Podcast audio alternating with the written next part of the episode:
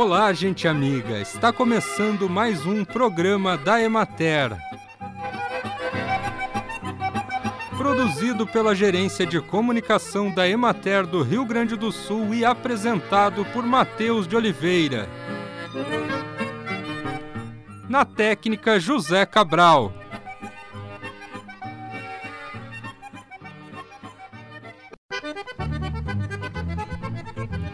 Carne suína ou carne de porco é a mais consumida no mundo, porém no Brasil está atrás da carne de frango e bovina.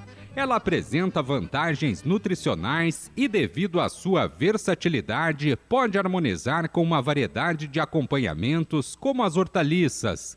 A carne suína tem ao redor de 20% de proteínas, além de minerais importantes para a nossa dieta, principalmente cálcio, magnésio, fósforo, potássio, ferro, zinco e vitaminas do complexo B. A ideia de que a carne suína engorda vem da antiga criação e capa de gordura que a carne possuía. Hoje em dia, com o avanço da genética, nutrição e bem-estar dos animais, a carne suína passou a ter menos gordura e mais proteína. O modo de preparo influencia bastante na quantidade de gordura final do prato. Por exemplo, você pode preparar no forno ou refogar a carne para obter um prato com menos calorias, sem abrir mão do sabor. O lombinho e a paleta são considerados cortes magros, que possuem apenas 2,4% e 4,7% de gordura, respectivamente. O lombo assado possui três vezes menos gordura do que uma bisteca frita. Portanto, o modo de preparo e o tipo de corte da carne são muito importantes. Usar uma máquina agrícola durante toda a vida útil evita prejuízos ao produtor. Quanto mais usar a máquina, menos custo fixo o produtor vai ter de pagar. Se não usar até o fim, pode depreciar o produto. Máquinas agrícolas como tratores podem durar em média entre 10 mil e 15 mil horas, dependendo da cultura e da intensidade de uso, o que irá influenciar no momento de manutenção ou de troca. O agricultor não pode tomar as decisões baseadas no que o seu vizinho faz. Cada situação é única e varia de acordo com o que acontece dentro da porteira.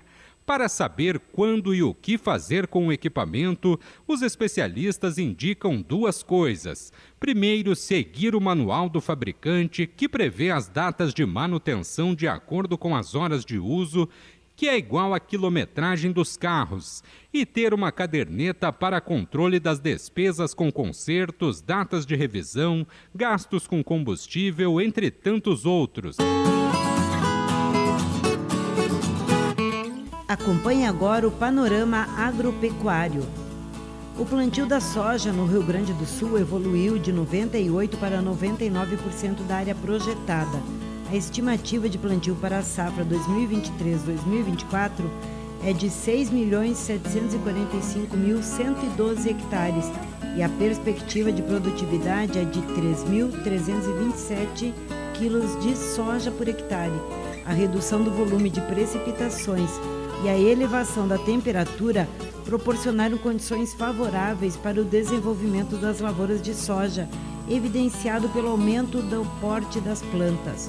No momento, 85% das lavouras de soja encontram-se em estágio de desenvolvimento vegetativo, 14% em floração e 1% em enchimento de grãos. Do ponto de vista fitossanitário da soja, a apreensão na região oeste do estado devido à detecção precoce da ferrugem asiática em comparação a anos anteriores. Esse quadro foi agravado pelas condições propícias à rápida disseminação dos esporos decorrentes das constantes chuvas. No período, prosseguiu o monitoramento e aplicação de fungicidas de forma preventiva, além do controle químico de ervas espontâneas concorrentes. Na região administrativa da Emater Ascar de Caxias do Sul, a colheita do alho foi encerrada nas lavouras implantadas nos campos de cima da serra. A produção segue estocada nos galpões para o processo de cura. A qualidade e o calibre dos bulbos em processo de cura estão bastante variados. O processo de preparo ou toalete dos bulbos para posterior comercialização deve iniciar no dia 20 de janeiro. No momento, a expectativa de precificação está satisfatória aos produtores. No litoral norte, a colheita do maracujá movimenta a cadeia produtiva. O contexto nacional de mercado está influenciando a cotação local. O quilo da fruta varia de 18 a 22 reais pagos ao agricultor. Houve aumento da emissão de flores, que por consequência melhora a produtividade. O atraso da colheita da melancia na região metropolitana alonga a safra local. Ainda se percebe que a oferta não atende à demanda, em função da redução da área plantada. Essa situação mantém a cotação em R$ 2,00 o quilo da melancia ao agricultor para as frutas de calibre entre 8 e 10 quilos. A pressão de doenças está alta, mas as lavouras estabelecidas apresentam bom desenvolvimento. As pastagens cultivadas de verão e o campo nativo se desenvolvem bem devido às condições favoráveis do tempo, marcadas pelo aumento da temperatura e da umidade no solo.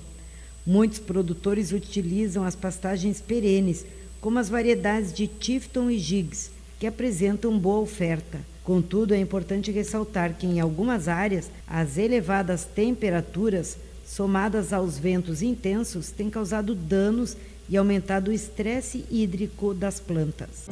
É no solo que tudo começa. Não é raro ouvir essa frase quando se trata de agricultura.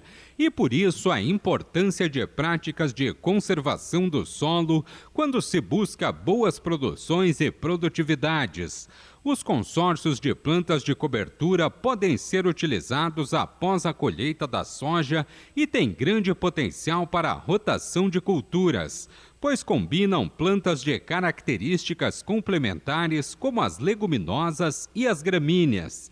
As leguminosas têm a capacidade de fixar nitrogênio no solo, têm relação carbono-nitrogênio mais baixa, o que facilita o processo de mineralização por microorganismos e a liberação de nutrientes para as plantas.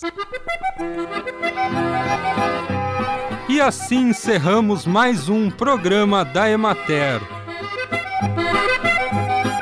Um bom dia para todos vocês e até amanhã, neste mesmo horário.